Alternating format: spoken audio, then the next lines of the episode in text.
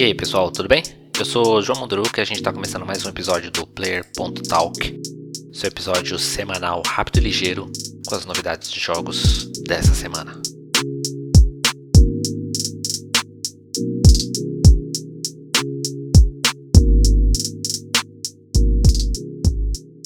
Essa semana a gente teve o lançamento do Resident Evil 8, Resident Evil Village. Esse jogo ele dá sequência à história do Ethan Winter, que é o protagonista do Resident Evil 7, Biohazard, sendo este o segundo título com Ethan Winter, o protagonista, e com a transição do título né, da franquia para a primeira pessoa. Diferente do que a série sempre trouxe né, nessa nova fase da série, o protagonista ele não tem um treinamento militar, ele não, não é um combatente nato, digamos assim. Por isso ele tem toda uma fragilidade e isso é refletido diretamente na mecânica do jogo, né? A gente já viu isso no 7. É um personagem muito mais frágil e, e com certas dificuldades. O que acaba trazendo né, muito mais tensão pro, pro jogo. E aí fazendo essa junção com a primeira pessoa e com essas características do protagonista.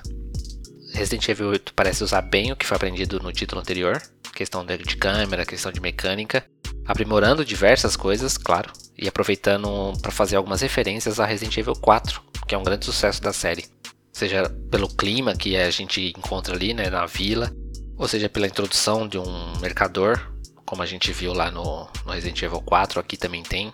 O jogo essa semana ele foi bem recebido, recebeu boas críticas, eu acredito que seja obrigatório para quem gosta da série.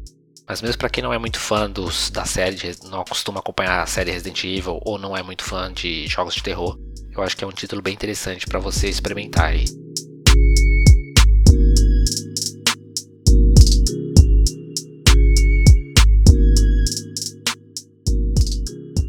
E a gente teve novidades também da franquia The Division. Através de uma publicação em seu site oficial, a Ubisoft apresentou alguns planos para a franquia que eu particularmente gosto bastante. Atualmente a gente tem dois jogos da franquia, The Division 1, lançado em 2016, e The Division 2, lançado em 2019. Os jogos já receberam expansões, inclusive a última do, do The Division 2, Warlords of New York, foi lançada no ano passado e tem bastante sucesso. De acordo com a própria Ubisoft, essa expansão trouxe grande atividade para o jogo, né? E a franquia tem alcançado aí 40 milhões de jogadores no mundo inteiro, né?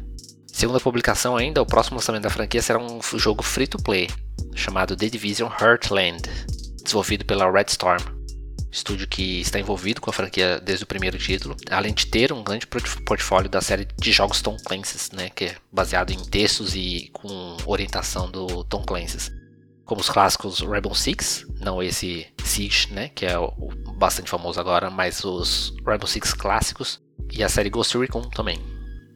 Nenhum detalhe sobre o jogo foi revelado ainda, apenas que Heartland ele é um jogo independente em relação aos outros da franquia, não requer que você tenha jogado nenhum título da série ou tenha familiaridade com a série, e que ele trará uma nova perspectiva para o universo da Division, e quanto à perspectiva, assim, eu imagino que seja algum tipo de gameplay diferente. Então não espere, eu pelo menos não acredito que vai ser dessa forma, como é os, os títulos The Division mesmo, né? É, terceira pessoa, com bastante uso de cover, um pouco de RPG tático, assim, né?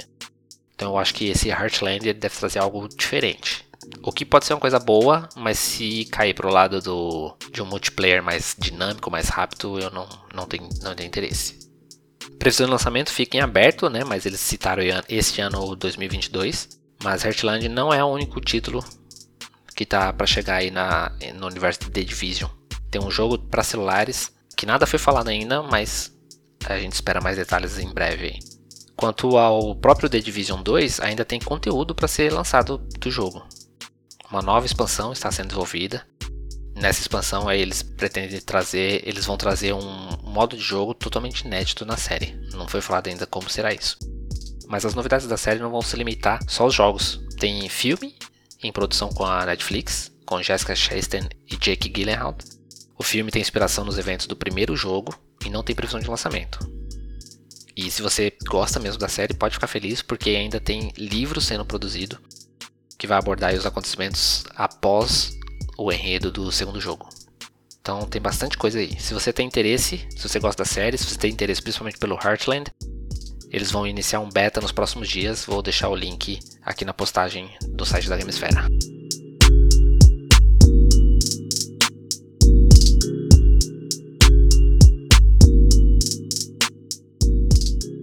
E a gente tem novidades também sobre a E3 desse ano.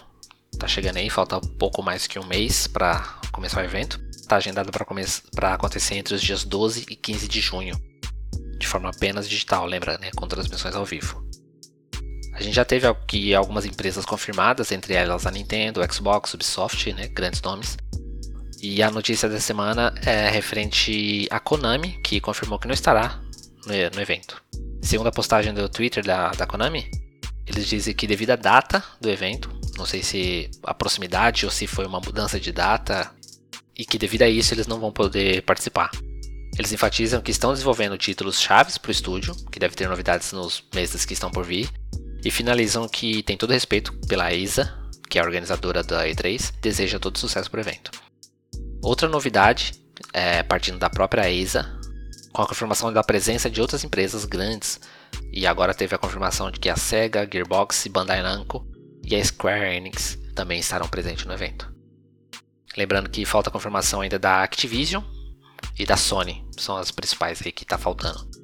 Mas que provavelmente essas empresas, mesmo que não participem diretamente da E3, elas provavelmente terão algum evento, terão algum evento aí para anunciar as novidades nessas semanas, né, alguns dias antes ou alguns dias depois dessa semana de junho.